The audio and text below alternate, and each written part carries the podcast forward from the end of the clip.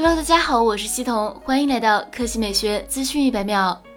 realme 宣布将于七月二十一日下午十四点举行发布会，而此次的主角正是传闻已久的 realme GT 大师版系列机型。根据图片显示，realme GT 大师版配备了一块柔性的 OLED 显示屏，采用了左上角单挖孔设计，这也是目前手机行业最为成熟且接受度最高的屏幕方案。该机将搭载骁龙八七零旗舰处理器，这也是今年手机市场最受欢迎的处理器。除了性能之外，外观一直是 realme 大师版系列最大的亮点。此次新机依旧由设计大师深泽直人打造，据说设计理念来自于行李箱，并且是业界首款立体 3D 素皮工艺的手机，同时还有与机身同色一体化星芒镜头以及铝合金金属中框。徐启认为，这是大师版迄今为止最具有通感的一款设计。第一次见到设计稿时，我就已经感受到自由的旅行气息了。素皮设计加独特的浮雕工艺，是一款从视觉感官到指尖触感都无法拒绝的大师之作。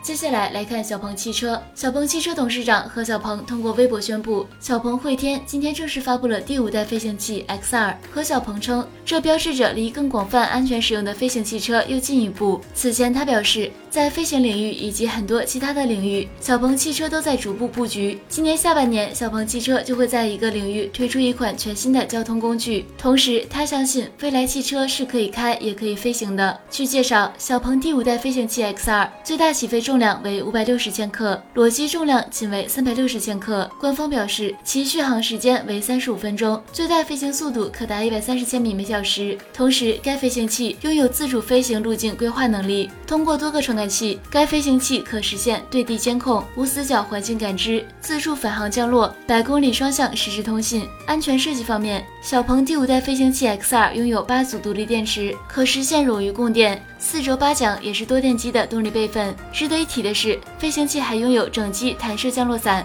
二十四小时监控系统等配置，为飞行提供完善安全保障。